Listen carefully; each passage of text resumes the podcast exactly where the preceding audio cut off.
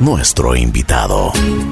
Buen día, buen día, buen día. Aquí estamos. El día de hoy tengo el gusto de presentarles a una persona que realmente nos ha representado en muchas ocasiones. Ha llevado la bandera del Ecuador por el mundo con su talento, con su música, con su arte, con lo que ella sabe hacer. Pues aquí le tenemos, desde la ciudad de Guayaquil a Mirela Chesa. Mirela, qué gusto, ¿cómo vamos? Muchas gracias por la invitación, feliz de estar con ustedes aquí, gracias por la oportunidad. No, vamos a conversar un poquito. Bueno, a ver, mire, ¿dónde naces? Eh, ¿Cómo era tu entorno familiar? ¿Cuántos eran tus miembros de la cuántos eran los miembros de tu familia?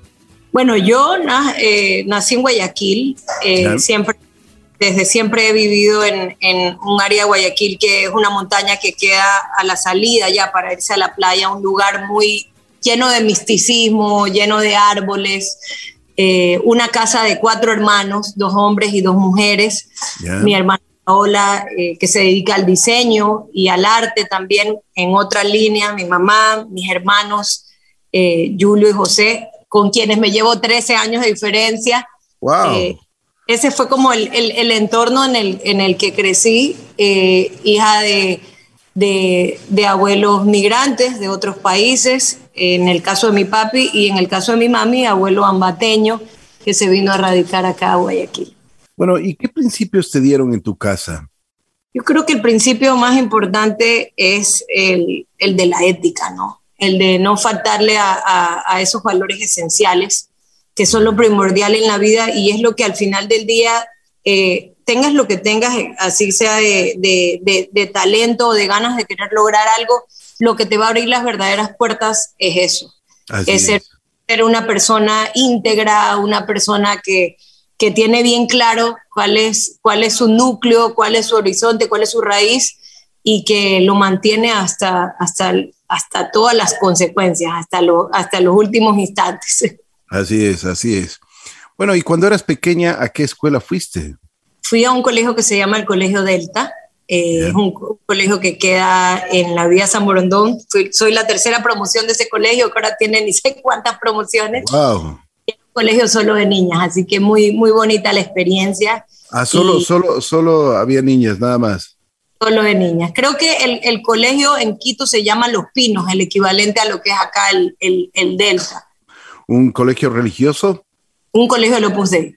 Ya, ¿y cómo te fue con todo eso, con todas esas enseñanzas? Muy bien, yo siento que eh, en su momento fueron las bases principales también de, de, este edificio que es Mirela Chesa, porque mi parte espiritual es lo más importante, para mí es, es mi esencia, si bien es cierto, eh, para mí Dios no es una religión, porque no lo veo de esa manera, en ningún punto de vista, sino como un amigo con el que yo tengo una relación muy cercana el colegio puso unas bases muy importantes en eso y, siento que en momentos de mi vida sí fue como especial tener esa formación por el divorcio de mis padres y por muchas cosas que me fueron sucediendo, el, tener ese amigo y compañero eh, que no ves, pero que sabes que mueve todo tu universo, es lo más importante. Y por ejemplo, ¿cómo eras en, la escuela? ¿Eras una persona inquieta? ¿Qué, ¿Qué hacías? ¿Te gustaba algún deporte en especial? Ricky, súper deportista, eh, no era una alumna tan aplicada, me encantaba que de básquet, que de boli, de atletismo, lanzamiento de bala. Nunca me atreví a decir que me gustaba la música hasta un año antes de graduarme, cuando vinieron a hacernos audiciones, porque para mí la música siempre fue como algo muy personal. Aparte, yo tengo que confesar que sí me daba vergüenza decir que quería ser cantante por todos estos estereotipos que la gente se pone o, todos estos pensamientos de que si eres cantante eres bohemio, no, vas no es un trabajo como otro trabajo, así quieres eh, dedicarte a la música, pero ¿a qué más? Entonces, siempre la música fue mi lado personal, mi lado íntimo, algo que experimentaba en mi casa y que nunca me atreví a, experimentar en la época del colegio. Yo te puedo decir, tú me dices, mira la del colegio, la deportista, con calentadores, con camisetas cuello en B, talla extra, extra large, yendo a todos los intercolegiales. Esa fue la, la Mirela del colegio. Si tú le preguntas a cualquier persona, no solamente así es como me escribo. Y ahora como, como, como te ha dado la facilidad de la tecnología, las redes sociales, me imagino que, se encontraron todas las compañeras, ¿no? Sí, increíble. Igual yo nunca perdí el, el, contacto del todo. Eh, son amigas con las que sé que puedo contar a ojos cerrados. Nos vemos muy poco, pero sé que eh, es calidad de tiempo cuando compartimos una hora, dos horas, podemos ponernos al día y aparte recordar eh, todo eso que vivimos siempre va a ser especial. O sea, las etapas de la vida son, son importantes y para mí la del colegio fue increíble. Qué bueno, qué bueno. Oye, ¿desde cuándo tuviste ya la primera iniciativa en tu vida para tomar un micrófono, para tomar tu, tu, tu instrumento? ¿Cómo te fuiste desarrollando? ¿Quién fue, por ejemplo, ¿Dónde, ¿Dónde lo aprendiste y quiénes fueron tus primeros profesores? ¿Qué es lo que te inculcaron? Bueno, creo que de manera indirecta eh, la música nace en, en, mi vida desde muy chiquita porque a pesar de que mi papá nunca estudió canto ni nada, siempre cantaba ópera. ¿Entiendes? Prendía el televisor, ponía los tres tenores y se ponía a cantar y lo podía hacer. O sea, hoy por hoy yo digo, Qué bestia. Definitivamente hay gente que, que, nace con un talento que si lo pules estudiando, obviamente llega a otro nivel y a otro alcance, pero, pero ese es como un regalo, ¿no? Y él tenía ese don, estarlo escuchando a él todo el tiempo con esta música. Por otro lado, tenía el, contraste de que mi abuelito eh, era psiquiatra, entonces escribía libros y se encerraba en su biblioteca y mientras tipeaba en su máquina de escribir, recuerdo escucharlo eh, oyendo música folclórica, eh, instrumental, ¿no? no de ningún grupo determinado, sino música instrumental del folclore. No sé si en eso se inspiraba o eso lo llevaba a sus raíces y por otro lado tener hermanos mayores que tienen esa corriente de, de, Queen en cuanto a los hombres, de lo que estaba sucediendo en la música pop del, de los 80. Yo nací en el 84, entonces eh, ya en, en 89, 90 mi hermano tenía su banda y por el otro lado mi hermana que amaba Mercedes Sosa, que amaba, eh, que amaba Luis Eduardo Aute, que amaba eh, Joaquín Sabina, es como un contraste a muchas cosas. Yo no sabría cómo decirte exactamente el momento, lo único que me acuerdo clarito es que cuando tenía 10 años quería hacer una banda, todos los niños del barrio se compraron, un vecino se compró una batería, se puso a estudiar batería con un maestro que después fue parte de mi primera banda también. Y yo muchas veces con la guitarra, pero el hecho de que en mi casa no les importaba la música como que me hacía perder las ganas de, de, estudiar el instrumento como tal, cosa que hoy me arrepiento, digo, cómo me hubiera gustado que me metan desde esa edad en un conservatorio. Y así estuvo la música en mi vida por mucho tiempo siendo como algo que amaba, como un hobby. Iba a la casa de una tía y por contraste a ella en cambio le gustaba Ana Gabriel, Vicky Carr, Leo Dan, Los Iracundos. Entonces es como que se fue armando una biblioteca de muchas cosas en, en, en, esa formación de esa niña, hasta que a los 16 años vinieron a darnos tutorías al, al colegio, a decirnos, bueno, lo que ustedes decidan como profesión va a ser su cruz para el resto de su vida. Y eso me dejó pensando mucho, porque yo desde los 12 eh, empecé en un instituto de arte a estudiar fotografía y mis planes estaban enfocados en estudiar arquitectura, que tenía que ver con todo esto de las dimensiones, de las perspectivas y puertas que me abrió la fotografía como visualizar eh, lo que veo en blanco y negro, no definitivamente una en color. Escribía muchas cosas, me gustaba la poesía, todo arraigado al arte, pero siempre estuve rehusándome a decir, quiero la música porque me daba miedo porque me, no, no, yo faltaba las Olimpiadas para no pararme frente a la gente y hacer esos bailes que todo el mundo hace en grupo. Es más, ese fue mi talón de Aquiles y la gente que me conoce, el público, me vio crecer en mi carrera y irme preparando paralelo a que yo estaba con una carrera andando. Entonces hoy ya tengo 14 años de carrera y seguridad en muchas cosas, pero definitivamente los inicios fueron de terror Claro, los, los, inicios cuestan, ¿no? Cuestan mucho. Sí, como decirte, la música empezó aquí porque desde, desde que me acuerdo la música estuvo en mi vida y paralelo a la música, el arte. Por eso yo quise desarrollar un concepto, o sea, desde que salí hacer una fusión que, que represente toda esa diversidad y todas esas influencias que te acabo de comentar, que se cristalicen en un sonido que no suene a nada de eso, pero que guarde esa esencia de lo que yo soy. Bueno, esas bases eh, que tú pones de música andina, música también ecuatoriana, música de, pues con tu instrumento, con el charango, pues es definitivamente, yo creo que es el, el, en cualquier lado que, escuchas un tema tuyo, pues ese es, esa es la firma, ¿no? Sin, ni siquiera sin ni siquiera escuchar tu voz, pero ya la instrumentación dice, ese es un tema de Mirela. ¿Sí o no?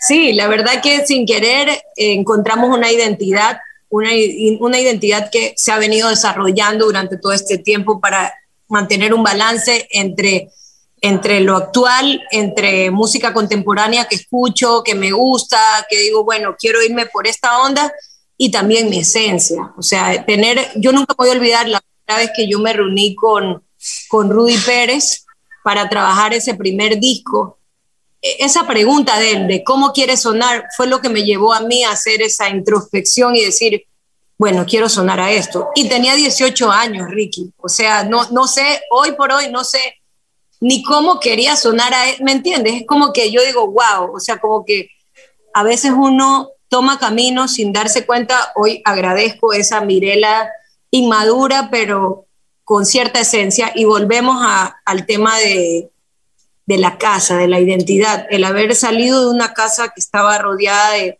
tanto arte, no solamente en, la parte musical, sino en la parte visual, este, te hace a ti querer también tener un concepto. Y yo, a pesar de que tenía 18 años y era una niña que estaba inmadura, recién saliendo del cascarón, ya sabía lo que quería. Yo digo, gracias Mirela por, y familia por siempre haberme inculcado tener una, una personalidad arraigada, que fue lo que siempre quise imprimir desde el primer día en, mi música. Y si bien es cierto, mis primeras producciones no suenan al nivel eh, de lo que yo quería del folclore, de darle protagonismo y, la presencia, a medida que han pasado los años he podido imponerme más hasta el nuevo sencillo Siente, donde el charango suena como charango, no suena como una guitarra puesta dentro de un contexto pop, donde las zampoñas y las quenas tienen su protagonismo y, hacen, eh, abrazan a la producción con una particularidad eh, especial que crean una atmósfera diferente, porque muchos artistas ponen eh, folclore en su música actual, de los mainstream, Gloria Estefan en su canción Hoy, lo ha hecho también eh, todos, todos, o sea, Axel de Argentina, mucha gente, lo importante es siempre imprimirle eh, ese, esa, esa, identidad también, o sea, una manera determinada en la que yo tengo de ejecutar el instrumento, que se sienta que es Mirela tocando ese charango, y ahora en las últimas producciones también me he estado vinculando en la parte de la producción. Bueno, este ¿quién, fue ¿quién, fue tu primer productor? El primer productor, Rudy Pérez. Rudy, Pérez. Wow, te rodeaste bien, ¿no? Sí, o sea, fue mi, fue mi universidad. Eh, me acuerdo clarito que cuando fui a Miami fui con la idea de estudiar arquitectura y esa fue la idea que le vendí a mis padres para poder estar allá. No a mis padres, a mi mami, que es la persona quien ha, visto por toda nuestra familia desde que somos pequeños. Entonces ella dijo, ok, arquitectura es una carrera que... Y yo en el interín iba tomando clases de canto, conociendo gente de la industria hasta que llego a María Antonia Cabrera, mi primera profesora de canto, que tenía una galería de arte, y, cambiábamos las clases, me acuerdo clarito, para, porque yo le vaya a limpiar la galería. cambiábamos las clases de canto así porque yo tenía medido el presupuesto con el que mi mami me estaba apoyando en mi universidad para poder coger clases de inglés y entrar ya a la carrera como tal de arquitectura. Y casualmente ella es de Pinar del Río, de la misma ciudad del papá de Rudy Pérez. Eh, ella y el papá de Rudy eran muy amigos y un día que ella le fue a vender arte, porque era casada con un pintor de, que estaba radicado en Miami, de Cuba que estaba en Miami, el maestro Mijares, este, me llevó a la casa de Rudy. Y así es como yo empiezo a conocer a Rudy.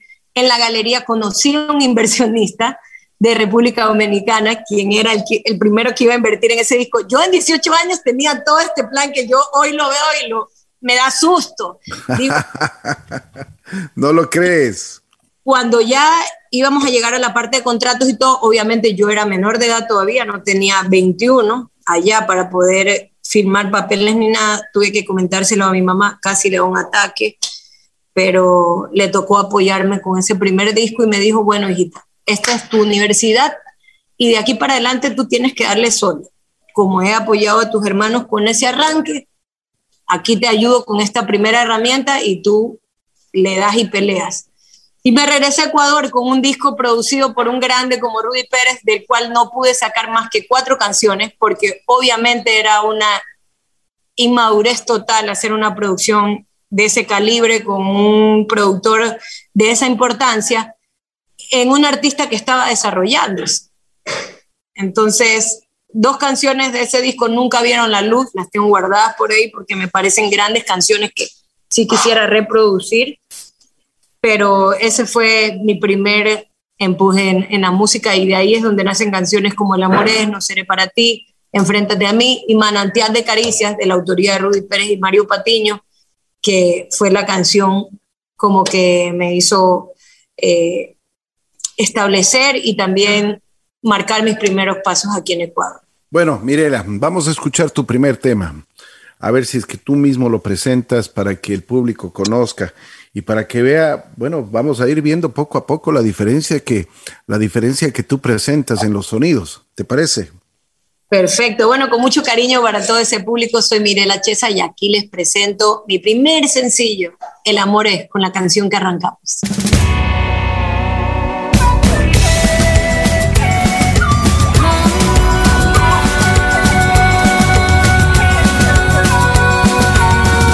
Soñé despierta, me ilusioné, pensé que estabas aquí y en un abrir y cerrar de ojos te perdí. Alcé mi vuelo y me estrellé,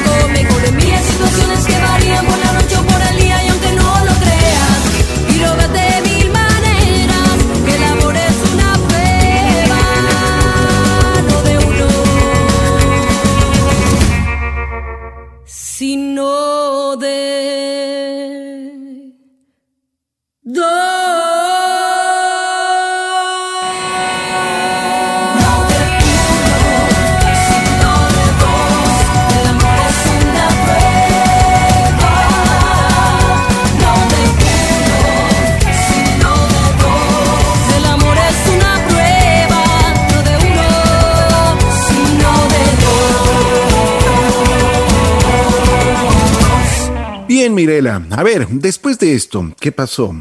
Después de tu primer sencillo, ¿cómo, cómo te acogieron? ¿Qué pasó? ¿Hubo, buena respuesta?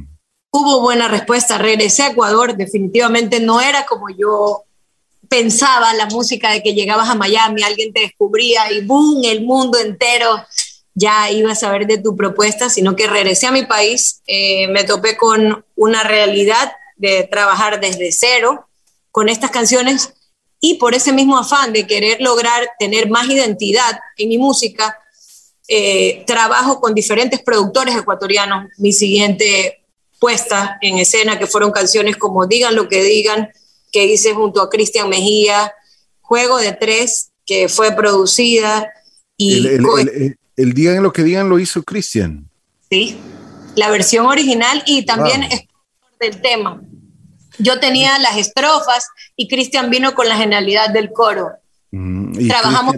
imagínate ahora, Cristian es un gran profesor en, en, en Madrid, ¿no? Pues muy, muy, muy eh, reconocido en muchísimos aspectos, Cristian. No, yo lo, admiro y lo adoro. Ese disco fueron productores Cristian Mejía, Sergio Zacoto, que hicimos juego de con él, y él también hizo la primera producción de Te Confieso, de, otro tema mío que pegó muchísimo.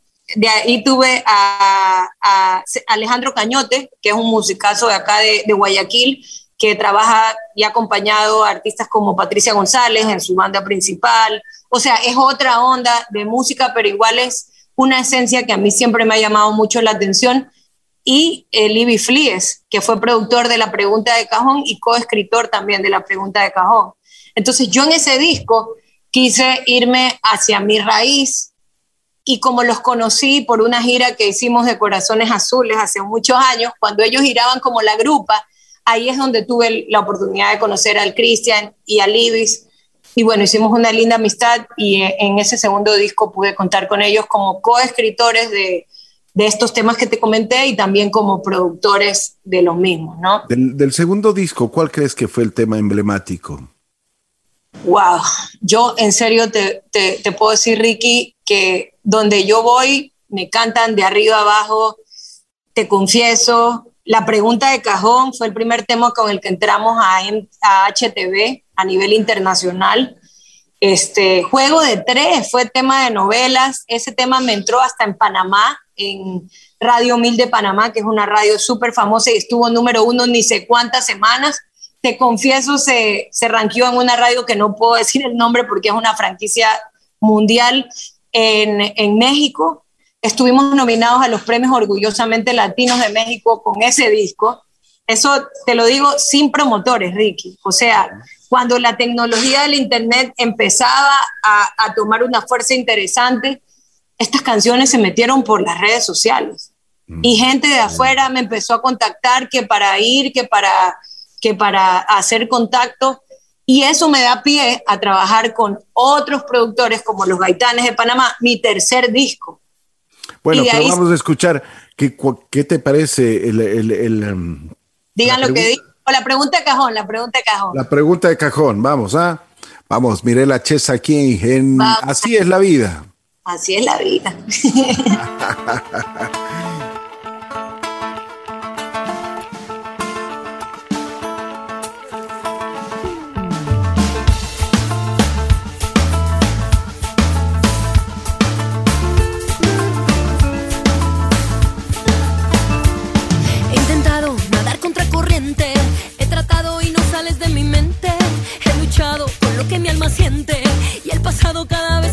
escuchar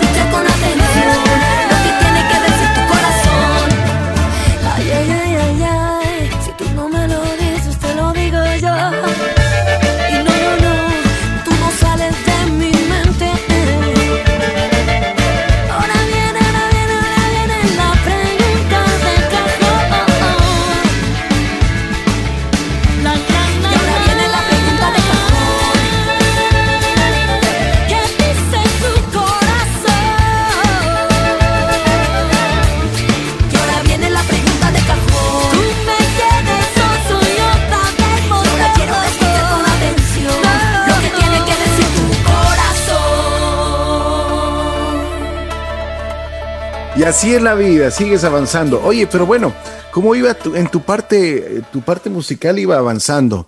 Y en tu vida per- personal, ¿cómo ibas? ¿Tenías tiempo para tus cosas, para tu amor, para, para el corazoncito? ¿Qué, qué pasaba?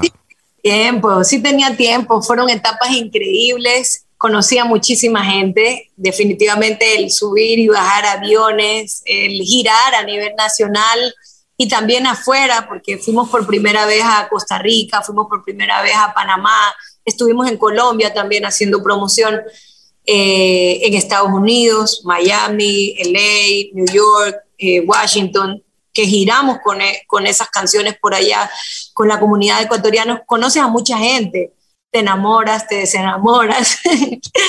sí, la verdad que sí hubo tiempo para muchas cosas y, y eso también eh, es parte de la vida. O sea, yo le agradezco a Dios porque he podido vivir cosas muy bonitas.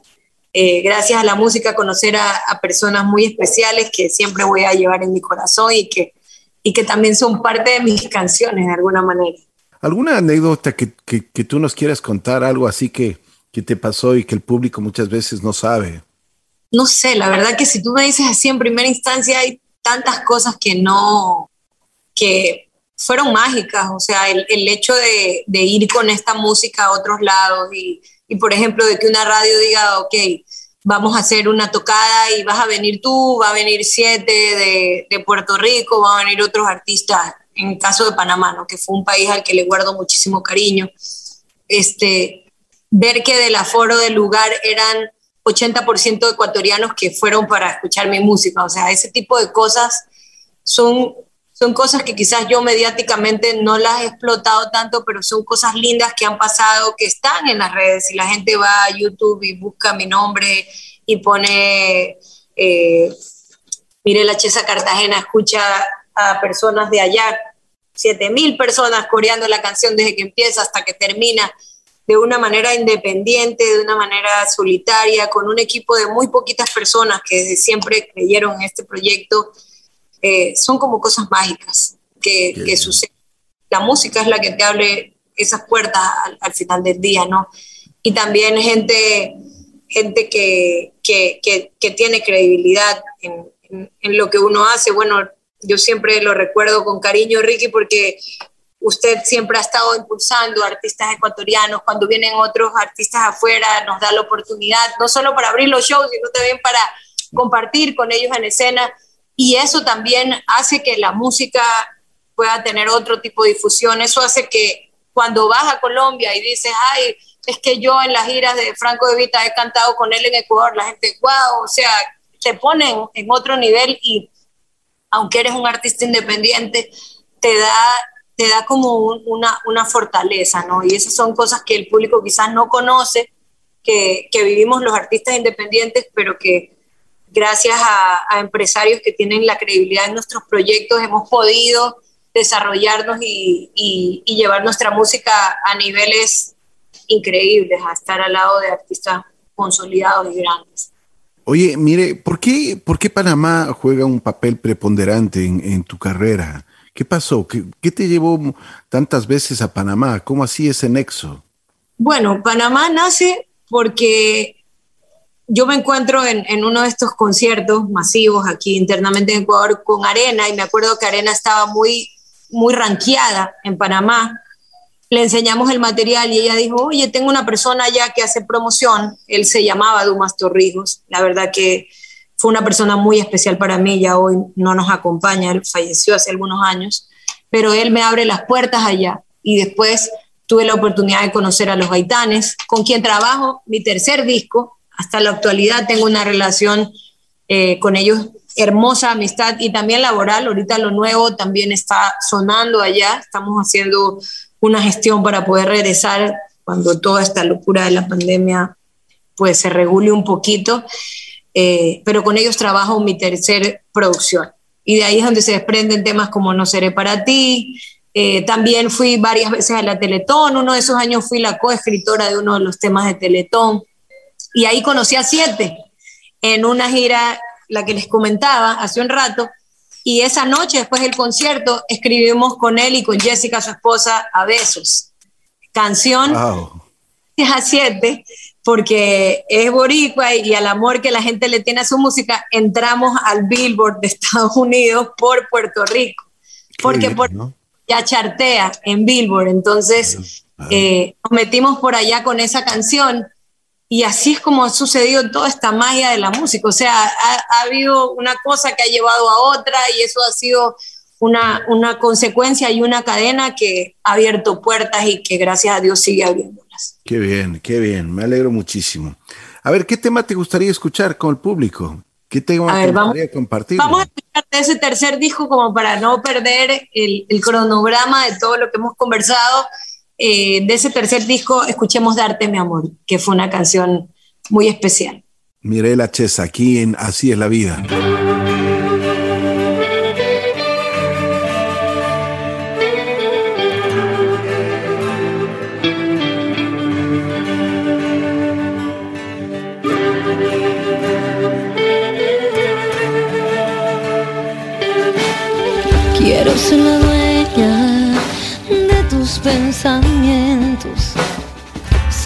Qué deseas y qué estás sintiendo, protagonizar cada uno de tus sueños y si te distraes robarte un beso. quiero ir de tu mano y a paso lento que todos se enteren de este gran secreto que y yo somos el uno para el otro.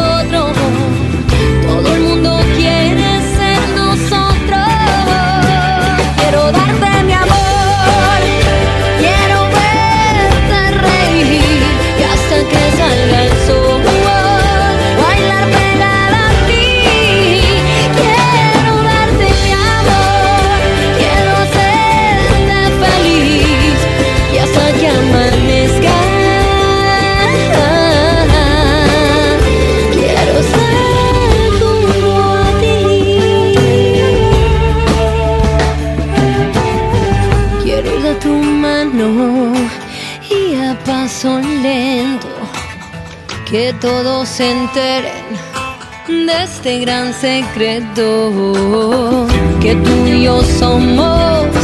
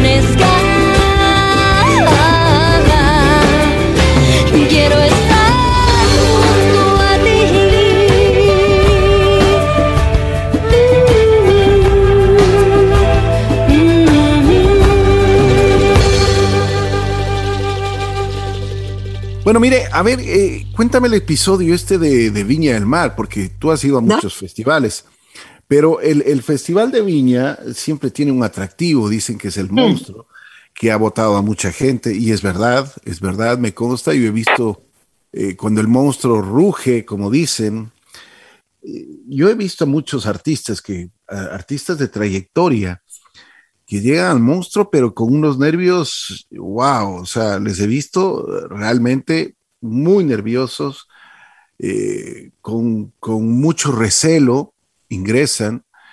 Y, y, por supuesto, bueno, ya cuando se van asentando, la primera canción es la que, es la que va midiendo, ¿no? Como se dice. Pero ya después eh, se relajan y, y se, y comienzan a interactuar con el público y ahí, y ahí ya, es otra cosa como, como se dice vulgarmente, ya van tomando confianza. Pero, pero el, momento en que entran al monstruo es, es, realmente muy fuerte. ¿Qué sentiste tú? A ver, cuéntame tu experiencia. ¿Cómo, primero, ¿cómo llegas al festival? ¿Qué pasó?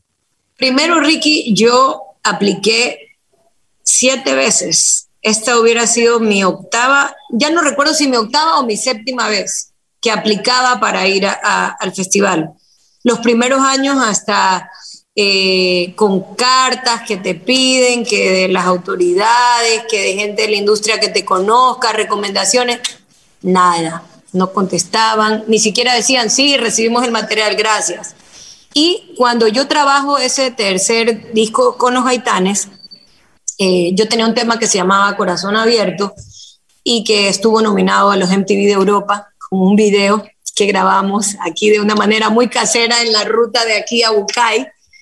Eh, ellos se interesaron por esa canción. Y te digo, se interesaron porque yo envié mi aplicación, pero me, me inscribí en la categoría internacional, que es la categoría que le confiere a mi música, porque si bien es cierto, yo hago una fusión de pop con folclore andino, con instrumentos andinos, mi música no es folclórica porque no tiene patrones del folclore que vayan marcando, sino mi música es una música pop que tiene y está abrazada por estos matices de folclore. Entonces, yo mando mi solicitud y todo, eh, como otros años más, y ellos me responden, pero me dicen que consideran que por mi tipo de música debería ir a la categoría folclórica. O sea, fuiste ese... ya directamente a la categoría de folclore. No, escúchame para que sepan lo más interesante. yeah. Yo he girado con Alberto Plaza como parte de un disco que hizo acá el de tributos a artistas ecuatorianos y él eh, tuve la confianza de decirle, mira, me han llamado, me han escrito, pero tengo miedo porque yo no soy folclorista, yo soy una cantante pop que fusiona instrumentos del folclore andino dentro de su propuesta. Entonces él me dice, mira, Mirela, te voy a dar un consejo. Tú has llevado una carrera tan limpia, una carrera tan bonita, que no te desesperes. Ya va a llegar tu momento. Y con el dolor de mi alma, yo contesté ese email poniéndole a la gente de Viña del Mar, muchas gracias, pero yo considero que mi propuesta no es folclore como tal y no me puedo inscribir en una categoría folclórica. Aparte, estamos hablando que Chile quizás es de los países más folclóricos de, Sudamérica. Ahí se han desprendido los grupos y los artistas folclóricos más influyentes del folclore latinoamericano. Entonces, Pero, es más. Ver, eso hay que recalcarlo y me alegro mucho que hayas topado ese tema porque ha habido oportunidades y yo sé de cantantes ecuatorianos que me, se metieron a la categoría de folclore solo por ir al festival y no eran ningún folclore. O sea, eso está en cada artista, en que cada artista esté consciente del tipo de música que hace. Yo estaba súper consciente de que yo no me podía parar ahí en una categoría folclórica, sino en una categoría internacional que era la visibilidad que yo le quería dar a mi proyecto. Entonces, ellos no me respondieron nunca más en mí. Y así eh, pasaron los dos años siguientes, yo volví a aplicar con otras canciones y no pasaba nada. Hasta que el año que yo lanzo La Corriente, eh, yo no mandé una solicitud el festival me escribe que había visto esto, que por qué yo ya no me inscribí al festival. Y en verdad yo ya había perdido como que la fe en ir al festival porque dije, eso nunca voy a poder entrar, yo no tengo contactos, yo no conozco a nadie ahí, ni siquiera me responden los emails que mando, o sea, ya, y después de que yo dije, no quiero ir a esa categoría, era como que, ok, ya ahí me cerraron la puerta para siempre. Entonces, inmediatamente yo llené el formulario ahí en el mes de julio y mandé todo con respecto a la corriente. Y ahí esperé. Y en, y en diciembre me acuerdo que JG, un periodista de Manaví que estaba allá y que va todos los años, eh, sube la rueda de prensa y donde dice que yo iba a ir, casi me muero. O sea, la verdad que cuando las cosas llegan así, de una manera que uno no las espera, es como que wow, ahí te das cuenta que la música al final del día te abre las puertas, que el tiempo de Dios es perfecto, no es cuando uno quiere tantos años que yo insistía, insistía. Y es más, en los primeros años yo conozco a, un manager ecuatoriano que vive afuera, que se llama Jorge Pinos, muy querido, que ha trabajado con cualquier cantidad de artistas.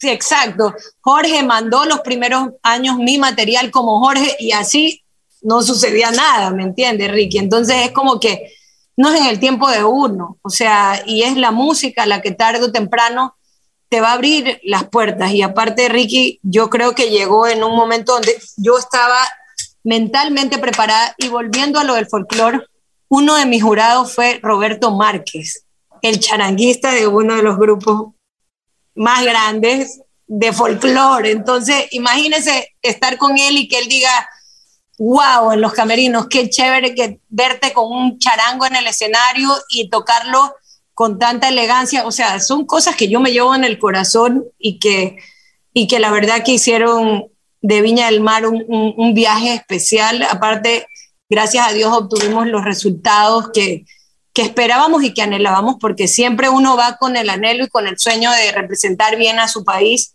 y, fue una experiencia súper enriquecedora. La verdad que... ¿qué, pasó en el festival de la primera vez que ya subiste al escenario? ¿Qué, qué sentías? Nervios, o sea, yo no sé si se nota, pero yo durante las mis cantadas las lágrimas se me salían, Ricky, o sea, vives una euforia y aparte, si estamos conversando que artistas consolidados, que son pagados por ir allá y que van porque la gente y su audiencia los ha pedido, tienen miedo, imagínate un artista que es nuevo, que va entre, entre Prince Royce, eh, el comediante, el artista de la competencia y ahí viene Carlos Vives. Imagínate lo que siente ese artista, que la gente no va a verlo y que son las dos y media de la madrugada porque esas son las horas donde, eh, donde se da la competencia y que hace un frío de menos tres grados y que sientes un ahogo ahí abajo, porque hay que decirlo así, o sea, son como que todas las piezas, eh, no controlas el monitoreo, no hay monitores de piso, para la gente que no es músico, no hay un parlante en el piso, solo los in por el que tú oyes la banda, la orquesta, es un lugar que tiene mucho rebote, hay mucho, hay una atmósfera de por sí de terror, porque uno va como tanto, aquí no oigo el, monitor y me fui a la M en vivo, al aire con audio de televisión, que si bien es cierto, esos ingenieros son unos cracks, uno siempre siente miedo.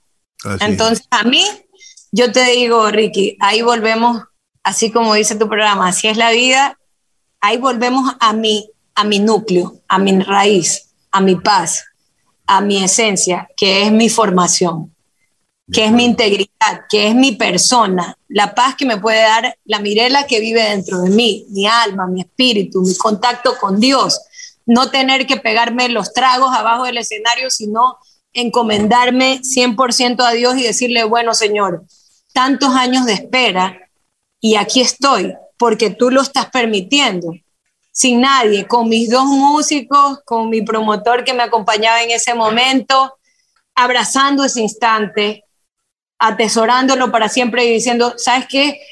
Me voy a subir a hacer esto que amo. No tengo por qué tener terror. Si esto es lo que yo he esperado, en ese momento eh, fue ya hace tres años, tenía 11 años de carrera más o menos.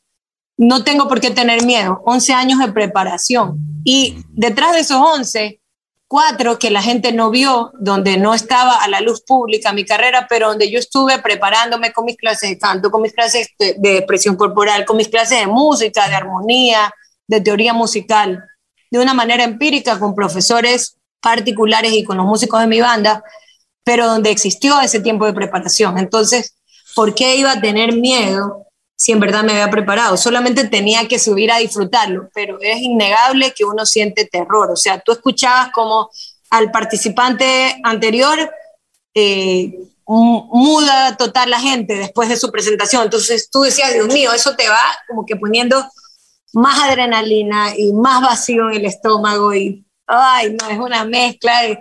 Yo en verdad pienso en esa semana y todo fue tan rápido, o sea, no, no sé ni cómo describirlo.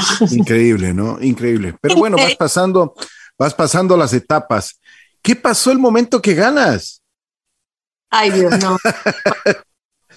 fue como ¿Algún, que... ¿Algún momento, algún momento pensaste que ibas a ganar o no? La verdad. O sea, la verdad sentía que teníamos algo único.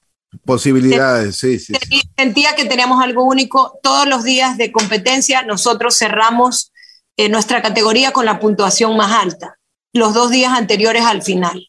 Entonces tenía una esperanza de que si no me caía o si no me fallaban los monitores, las cosas iban a salir bien. Pero también me estaba enfrentando a artistas consolidados en otros países que venían con una social media gigantesco, que eso también te pone presión porque ya no es como antes, que no existían las redes y como que uno solamente se enfocaba y se concentraba en, en, lo que uno estaba viviendo en el momento y ya no, aquí también tenías la presión de todo lo que estaba pasando, la expectativa de todo un país que te estaba apoyando, entonces, no sé, yo, yo siempre estuve con mucha paz, Ricky, estuve con nervios, pero con una paz y, y, y, y con una convicción de que ya me estaba divirtiendo, o sea, no, no iba a ser nada que, que, que, que, ponga mal el nombre de mi país, sino que iba a ser un buen desenvolvimiento y más que nada, ya ahí eran los jurados y en este caso el público, porque los jurados tienen al público aquí atrás. Entonces, el jurado está midiendo qué está sucediendo aquí atrás. Aunque el público fluctúa ahora porque es gente que entra y que sale entre show y show. Entonces, yo cuando vi ya en la final banderas de Ecuador en el público, aquí voy a animar a la gente, aquí voy a poner de cabeza este lugar y como que a, disfrutar estos tres minutos diez que dura la canción, porque no sé cuándo esto se va a repetir. Y yo soy mucho de eso, o sea, de que la vida es ahorita, tú estás trabajando para un futuro, pero la vida es en este momento.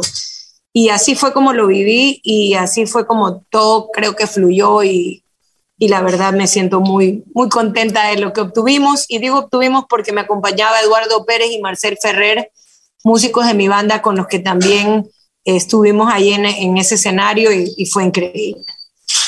Mirela Chesa, ganadora nada menos y nada más que del Festival de Viña del Mar. Impresionante. Trajiste la gaviota, me acuerdo la fotografía que te tomaron, la fotografía oficial. Me acuerdo como que estuviese viéndole este momento. Muy contenta, como tú dices, como, y ahora sé por qué tenías tanta paz. Tenías, tenías como tú mismo dices, tenías a Dios con, contigo. Y eso, pues sin duda alguna, te da una, una paz, una tranquilidad, una seguridad, mucha armonía, mucho equilibrio. Te felicito de corazón. Eh, dejaste en alto primero tu nombre, tu nombre como tal. Demostraste tu capacidad, tu talento, tu arte. Y aparte de eso, también ah, nos diste la alegría a todos los 17 millones de ecuatorianos en saber que por primera vez en la vida ganamos una competencia tan ardua y difícil como es el famoso Festival de Viña del Mar. La gaviota, ¿dónde la tienes? La tengo en el estudio. ese, ese, ese, debe ser un orgullo gigante el que tienes, ¿no? Sí, o sea, yo la veo y digo, wow, o sea, en verdad eso es para Dios. Eso es para Dios que nunca me soltó, que, que, que siempre hizo que yo mantenga mi fe en mi proyecto cuando parecían tiempos difíciles, cuando parecía que nada iba a pasar, eh, volver a ese núcleo, volver a esa raíz, tener esa seguridad de que sí había un, un, mundo que mostrar, algo interesante, una persona que conocer con esa propuesta. Solo él me dio esa, ese temple para poder seguir y, y para poder, eh, hasta el sol de hoy, defender esta bandera y, y, saber que cosas grandes vienen en camino y solamente hay que ser paciente y seguir trabajando. Bueno, ahora sí, entonces, preséntale tú mismo, la ganadora de Viña del Mar. Aquí está junto a nosotros, Mirela Chesa. Preséntala, por favor, a esa canción tan maravillosa que, que nos dio alegrías y a ti te dio muchísimas satisfacciones. Muchísimas gracias, Ricky. Bueno, a todo ese público espectacular, sin más ni más, aquí les presento junto a Ricky La Corriente. La corriente, corriente fuerte.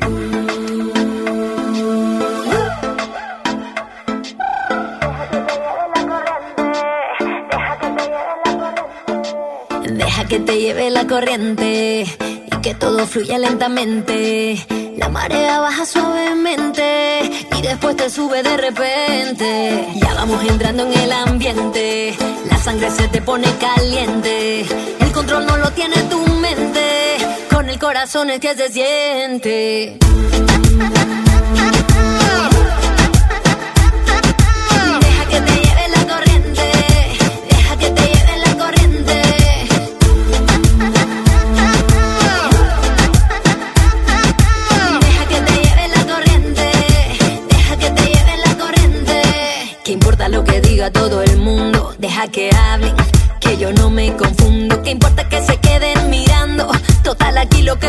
Disfrutando. Y déjate envolver con lo que puede ser. Quizás no estés mañana, solo vives una vez.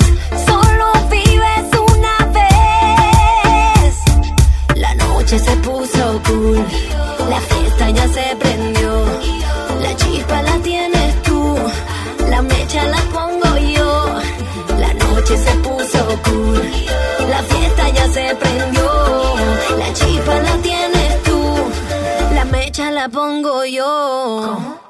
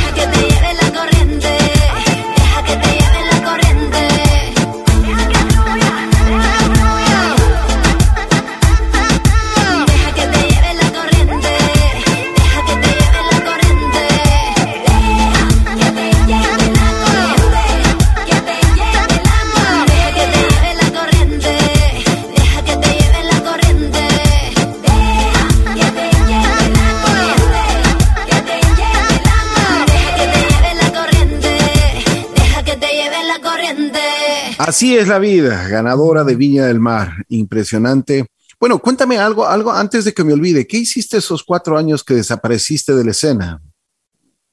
Bueno, como tal, no, no, no desaparecí en la escena. He estado trabajando en lo nuevo y, y sacaba, producía algo, no me gustaba. Eh, fui a Colombia, trabajé con un par de productores, hice muchos amigos en Viña del Mar, entonces Farina me recomendó con, con un productor que ella trabajaba, estuvimos en Medellín y en todo ese, en todo ese proceso me daba cuenta que necesitaba pasar a otro nivel.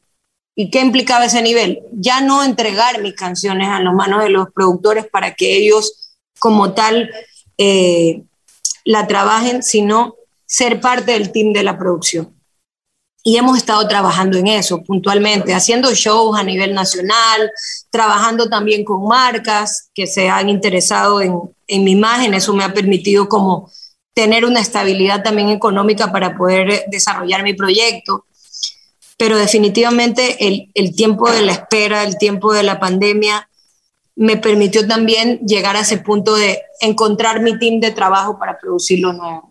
Ahora mismo tengo 12 canciones listas que ya quiero lanzar, que han estado cocinándose en este tiempo.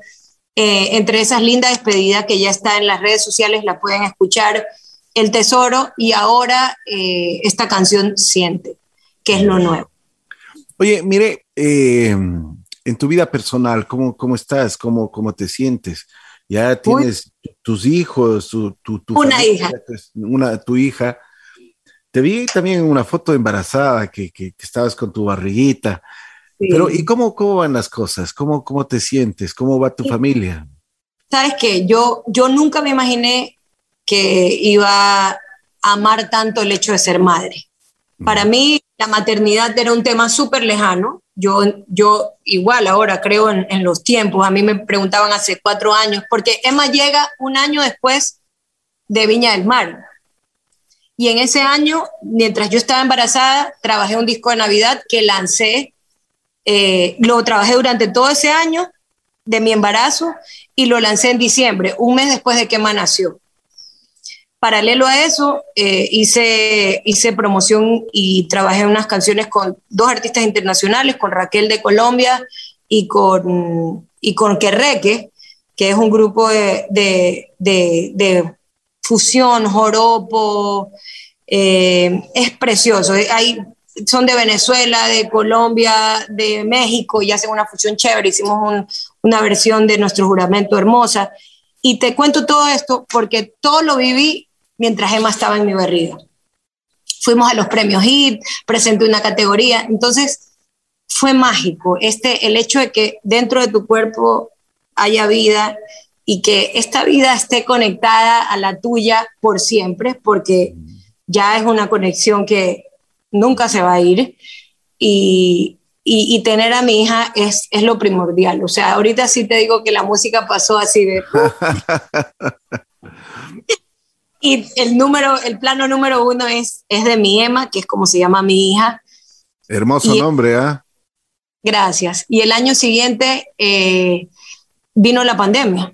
Entonces prácticamente fueron dos años que estuve entre mi embarazo, el disco de Navidad, igual nunca paré de trabajar, nunca paré de hacer shows, pero no tuve una presión a la hora de lanzar música. Y lo agradezco porque créeme que lo que se viene está... Bueno, lo que pasa es que yo, yo, considero que el talento y, y, el escribir canciones, el tomar eh, bueno, el, el, escribir y hacer canciones toma, toma su tiempo. Yo nunca estuve de acuerdo cuando se firmaban los viejos contratos en los cuales te decían, tú tienes que sacar cuatro discos y me lo sacas, pase lo que pase. Eh, pues podía sacar algo bueno como podía sacar algo pésimo, y, pero simplemente era eso. Tenías que eh, cumplir con el famoso contrato y nada más. Pero bueno, me alegro muchísimo que, que, estés en esta nueva etapa con tu hija y que eh, tengas la estabilidad en tu carrera musical para que continúes. ¿Te parece bien si es que quieres acotar algo más? Con mucho gusto, mi querida Mire. No, mi querido Ricky, agradecerte. Gracias por esta conversación. La verdad que lo he disfrutado muchísimo. Increíble poder conversar con usted. Espero, espero que pronto nos podamos ver en vivo y en directo, estar allá en la radio. Les mando un fuerte abrazo y nada, agradecida total por toda esta oportunidad y acá los dejo consciente para que la disfruten y acompáñenme en las redes sociales como arroba Mirela Music con doble L y no se pierdan toda esa música que se viene. Mirela Chesa, aquí está, despidiéndose de Así es la vida. Gracias, mire, que esté muy bien. Cuídese mucho. ¿ah? Es la Gracias, chao, chao.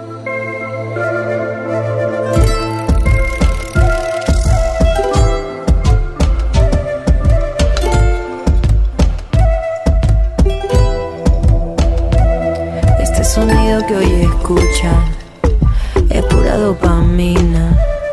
Estimula mi sentido, así como cuando me miran. Vamos a querernos, a cuidar lo que tenemos. Este momentito es una bendición del cielo.